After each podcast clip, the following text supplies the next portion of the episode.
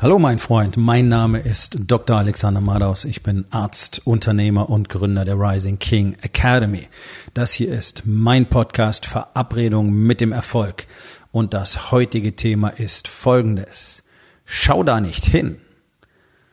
Entspann dich, lehn dich zurück und genieß den Inhalt der heutigen Episode.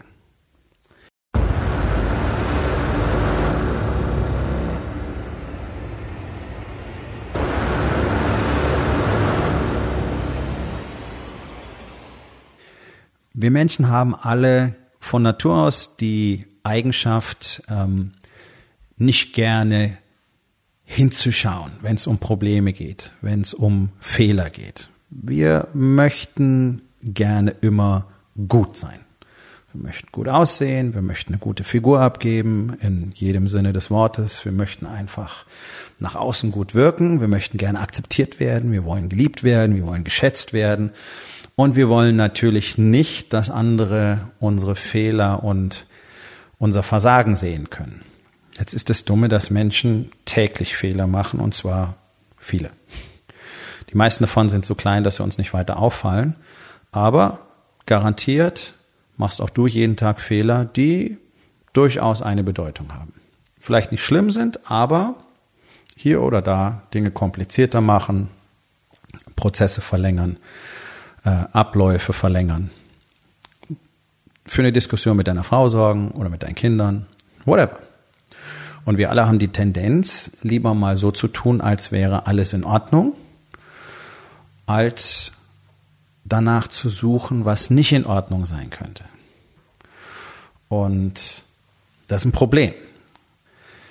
Denn es ist wirklich wichtig zu lernen, hinzuschauen. Und damit meine ich nicht wirklich das Haar in der Suppe zu suchen, wie man so schön sagt. Aber das wird Menschen, die in der Lage sind, Probleme zu erkennen, sehr schnell vorgeworfen.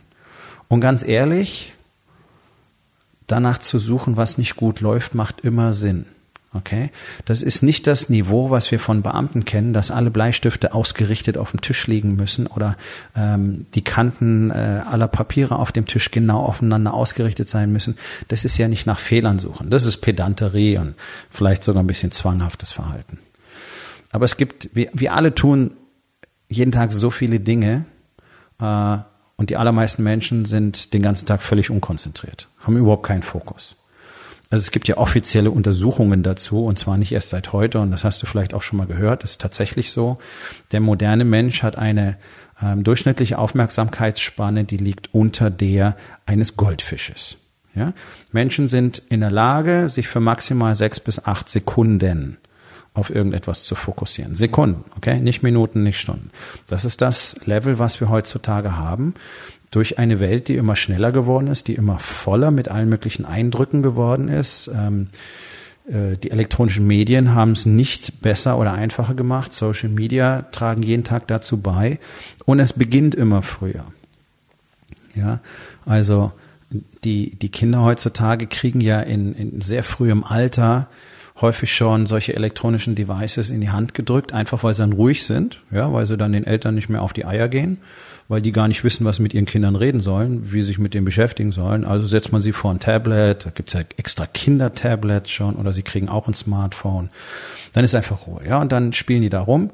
Ähm, was multiple Probleme mit sich bringt, und zwar tatsächlich auch ähm, ja, sozusagen Hardware-Probleme, körperliche Probleme, geistige und seelische Probleme, die jetzt schon offenbar sind. Bloß irgendwie darüber kommuniziert auch keiner. Also es geht niemand her und äh, von, von unserer vielgepriesenen Regierung und macht mal eine offizielle Kampagne zur Aufklärung über die Risiken und Gefahren von diesen ganzen elektronischen Geräten für Kinder. Genauso wie euch keiner erklärt, wie giftig diese ganze künstliche Nahrung ist, die 80 Prozent der Supermärkte füllt. Wird euch einfach nicht erzählt. Hm, sehr schade. Also wir wissen zum Beispiel, dass die Entwicklung der Augen bei Kindern massiv dadurch gestört wird und dass das Risiko ähm, kurzsichtig zu werden bei Kindern sehr stark ansteigt, auch fast das Doppelte ansteigt, ähm, weil das Auge sich anders entwickelt, wenn Kinder so früh auf diesen flachen Bildschirm gucken müssen. Auch Fehl, andere Fehlsichtigkeiten, Schielsichtigkeit zum Beispiel und so weiter wird gefördert. Dann kommt dazu, dass diese, dieser ständige Overload mit diesen Eindrücken ähm, das, Geist, das, das kindliche Gehirn komplett überfordert ähm, weil da ständig ähm, Botenstoffe, sogenannte Neurotransmitter ausgeschüttet werden, die wir im kindlichen Gehirn nicht in diesen Dosierungen wollen, weil es die Hirnentwicklung verändert und vor allen Dingen ähm, das Reiz-Antwortsystem der Kinder massiv stört. Und dann haben wir später das Problem, dass die nicht mehr in der Lage sind, mit Problemen umzugehen. Gar nicht mehr. Dass sie sofort zusammenklappen, dass die alle diese extremen Rückzugsräume brauchen, wie es ja die Generation Y und wie sie alle heißen, jetzt auch schon hat, ja, die nicht mehr in der Lage sind, auf irgendeinen Widerstand zu reagieren. Ein lautes Wort und die kacken sich wörtlich in die Hose, rollen sich in Fötalhaltung irgendwo zusammen, äh, weinen oder, oder laufen einfach weg, weichen eine Situation aus. Das sind Fehlentwicklungen, ja, sind, sind Persönlichkeitsfehlentwicklungen. Ein Mensch muss diese Eigenschaften haben und man kann sie immer entwickeln. Auch diese Menschen können das, bloß der Weg ist erheblich schwerer und länger. Und das sind verlorene Generationen, die auf uns zukommen. Nicht zuletzt, wegen des Verhaltens der Eltern, ihren Kindern lieber elektronische ähm, Spielzeuge zu geben, anstatt sich mit ihnen zu beschäftigen. Aber die Eltern können sich ja schon miteinander nicht beschäftigen. Und deswegen macht es für die natürlich Sinn. Also die nächste Generation wird immer von der vorhergehenden zerstört. Ja, das ist das, was passiert. Wir sehen immer mehr dicke Kinder. Ja, natürlich haben die in der Regel dicke Eltern. Und da so hinzuschauen und zu sagen, hey, das ist einfach nicht gut, was ich hier mache, ähm, macht keinen Spaß.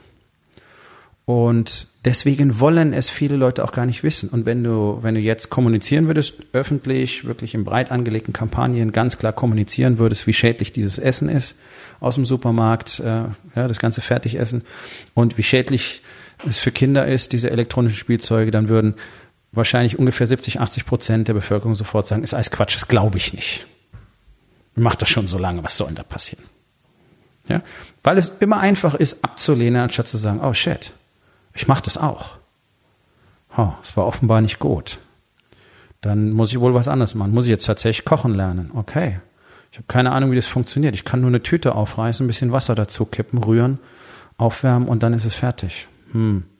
Na gut, also es wird Zeit. Das machen die wenigsten. Das machen auch aus, der, aus den sogenannten äh, oberen Gesellschaftsschichten oder wie auch immer man das nennen will, also da, wo es deutlich mehr Bildung und auch mehr Geld gibt, machen es auch die wenigsten nicht. Ja, ich habe jetzt seit 30 Jahren mit Menschen zusammengearbeitet, wenn es um Gesundheit ging, wenn es um Training ging, wenn es um Ernährung ging. Drei Jahrzehnte Erfahrung, kann dir mal sagen, die Bereitschaft, irgendetwas zu verändern oder neu zu erlernen, ist erschreckend gering.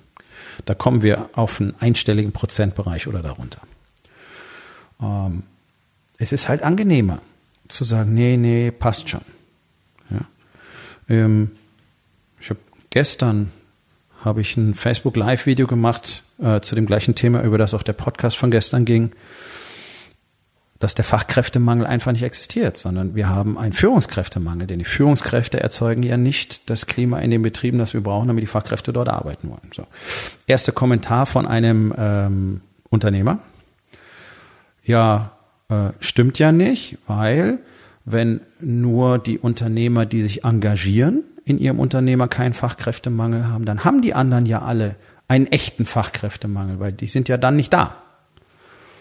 Da muss ich sagen, das ist ja schon eine, eine fast kindliche Betrachtungsweise, weil ja, die Fachkräfte sind nie da, sie sind nicht in dem Unternehmen, das nicht gut geführt wird. ist richtig. Deswegen gibt es aber keinen echten Fachkräftemangel, weil die Fachkräfte sind ja vorhanden. Sie sind nur nicht an dem Ort. Warum? Weil der Unternehmer nichts dafür tut. Auch hier ganz klare Strategie. Also ich lehne erstmal ab, was ich höre, denn das würde bedeuten, ich muss drüber nachdenken, was ich in meinem Unternehmen tue. Ich weiß jetzt nicht, ob der einen äh, Fachkräftemangel oder ein Fachkräfteproblem hat oder nicht. Ganz klar an der Stelle. Ich habe keine Ahnung. Ähm, aber wenn er eins hat, dann müsste er sich an der Stelle fragen, okay, was müsste ich, was muss ich wohl verändern? Und dann kommt der nächste Punkt. Dann müsste er zugeben, dass er Hilfe braucht. Und da wird's noch schlimmer.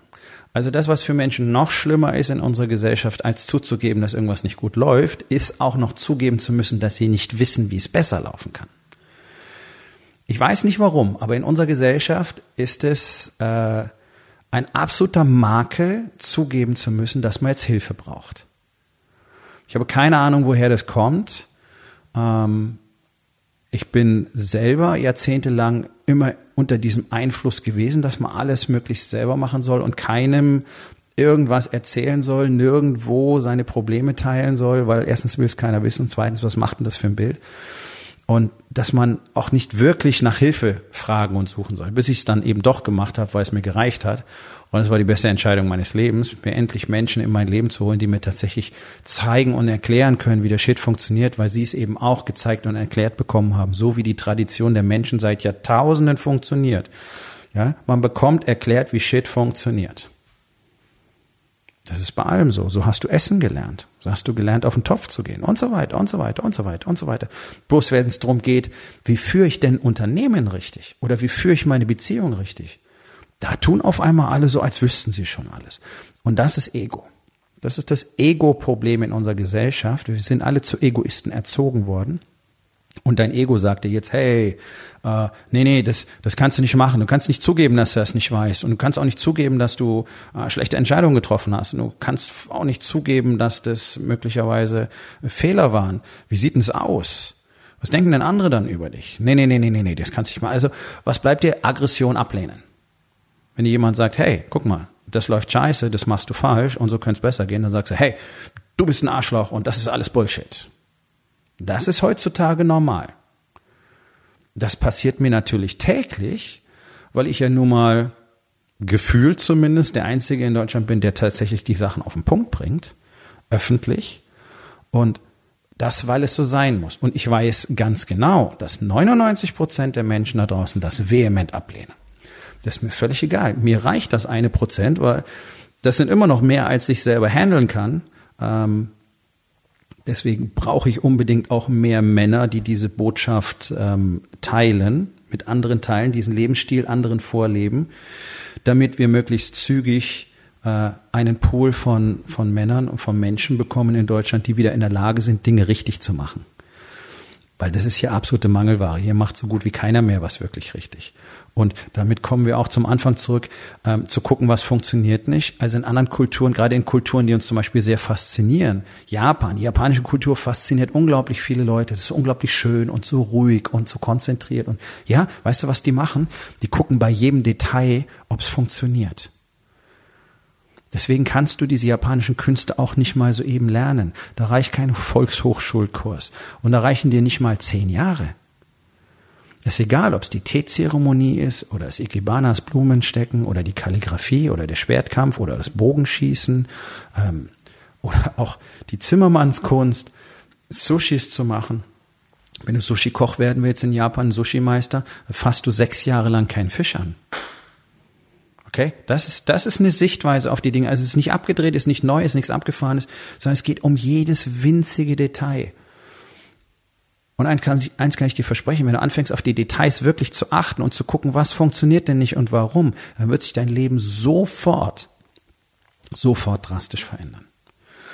Und es hat eine enorme Ausprägung angenommen und ist vor allen Dingen in der Regel dir nicht bewusst, dass du nicht hinschaust, weil du schon so viele Stories in deinem Kopf erzeugt hast, die dein Ego füttern und dir bestätigen, dass alles okay ist, ähm, dass du gar nicht mehr in der Lage bist, da durchzuschauen. Deswegen ist es so wichtig, Strategien und auch Tools zu kennen, die dir jeden Tag dabei helfen können, durch deine Stories durchzubrechen und sie zu durchschauen.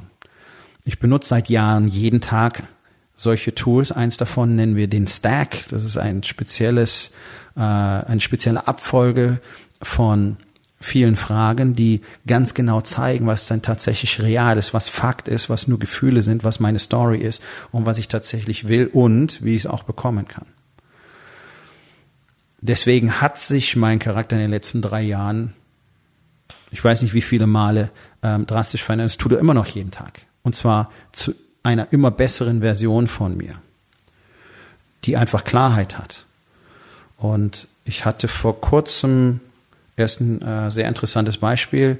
Ich arbeite ja jetzt auch mittlerweile mit Frauen und es funktioniert auch sehr gut. Und eine dieser Frauen, mit denen ich arbeite, hatte ähm, den Satz gesagt, bevor ich eine schlechte Beziehung mit meinem Mann führe, führe ich lieber keine.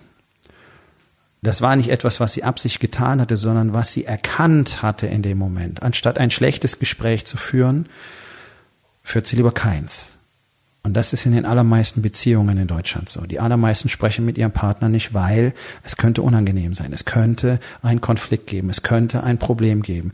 Und das Schizophrene daran ist, Deswegen können ja keine Konflikte geklärt und gelöst werden, weil man spricht ja nicht drüber. Und man hat ja Angst, dass es einen Konflikt gibt. Und es gibt ja trotzdem ständig Konflikte, ständig Streit, weil ja eben die grundlegenden Probleme nicht geklärt werden, weil sie ja keiner erlaubt, dorthin zu schauen. Ja, das ist das gleiche Niveau wie, äh, oh, wir haben Fachkräftemangel, die Politik muss was regeln. Nein, Ihr führt eure Unternehmen nicht so, dass jemand dort arbeiten möchte. Das ist das zugrunde liegende Problem. Okay? Ich streite ständig mit meiner Frau, weil wir die zugrunde liegenden Probleme, unsere Missverständnisse, unsere Wünsche, unsere Bedürfnisse, ähm, unsere Erwartungen niemals miteinander besprechen, niemals klären. Warum? Weil wir Angst haben, es könnte einen Konflikt geben. Das ist doch völlig krank.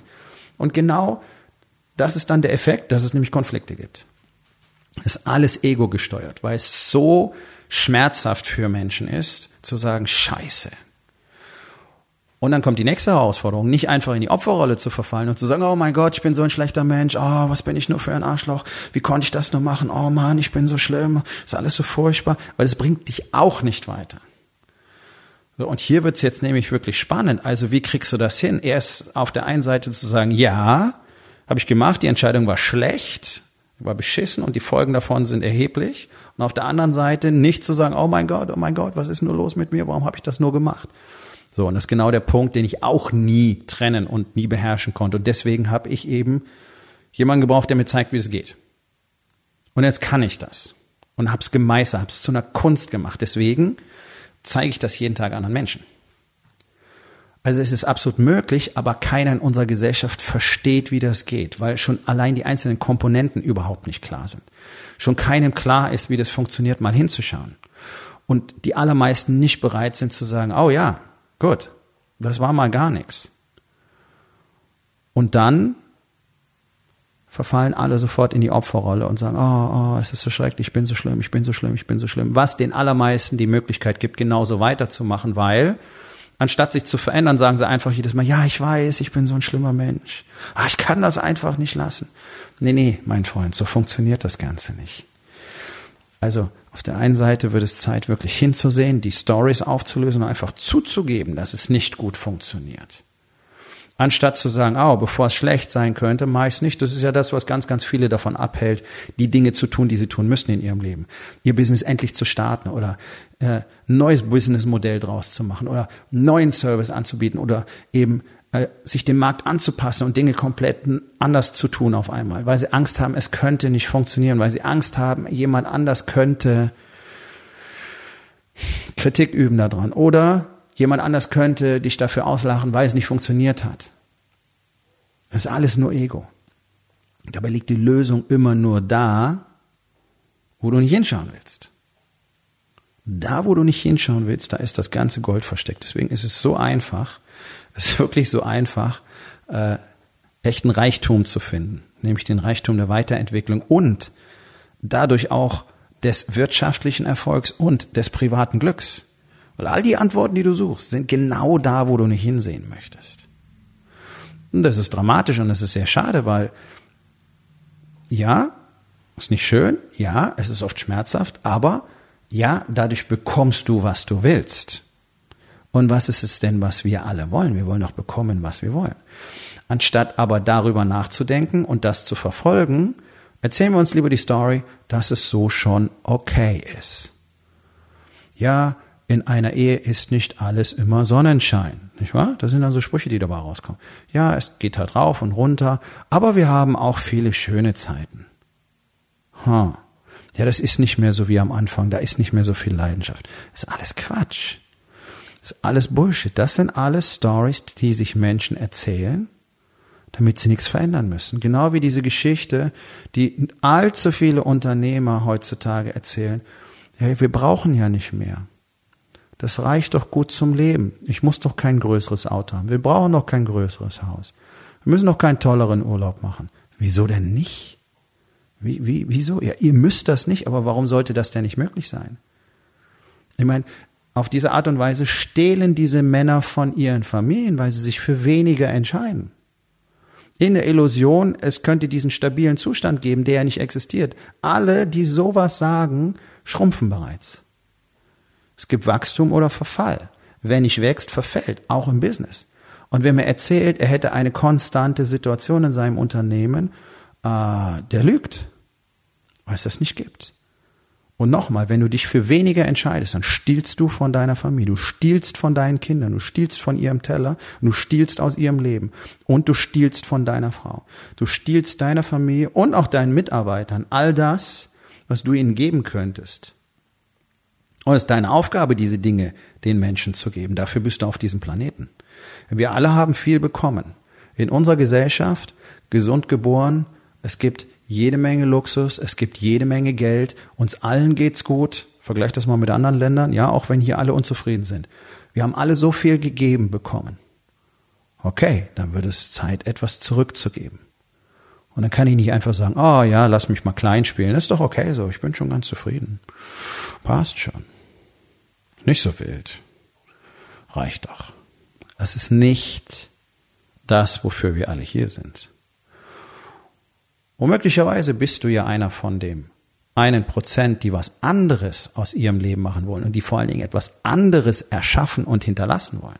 Und genau für diese Menschen habe ich die Rising King Academy gegründet. Und wenn du das Gefühl hast, ja, ja, das ist das, was ich will, dann wird es Zeit, dass wir beide uns unterhalten. Dann geh auf rising-king.academy und dort findest du mehr Informationen und auch die Möglichkeit, direkt mit mir Kontakt aufzunehmen. Kommt zur Aufgabe des Tages. Wo in den vier Bereichen, Body, Being, Balance und Business, bist du nicht bereit, hinzusehen? Und was kannst du heute noch tun, um das zu verändern? So, mein Freund, das war's für heute. Vielen Dank, dass du zugehört hast. Wenn es dir gefallen hat, hinterlass eine Bewertung auf iTunes oder Spotify und sag es deinen Freunden weiter.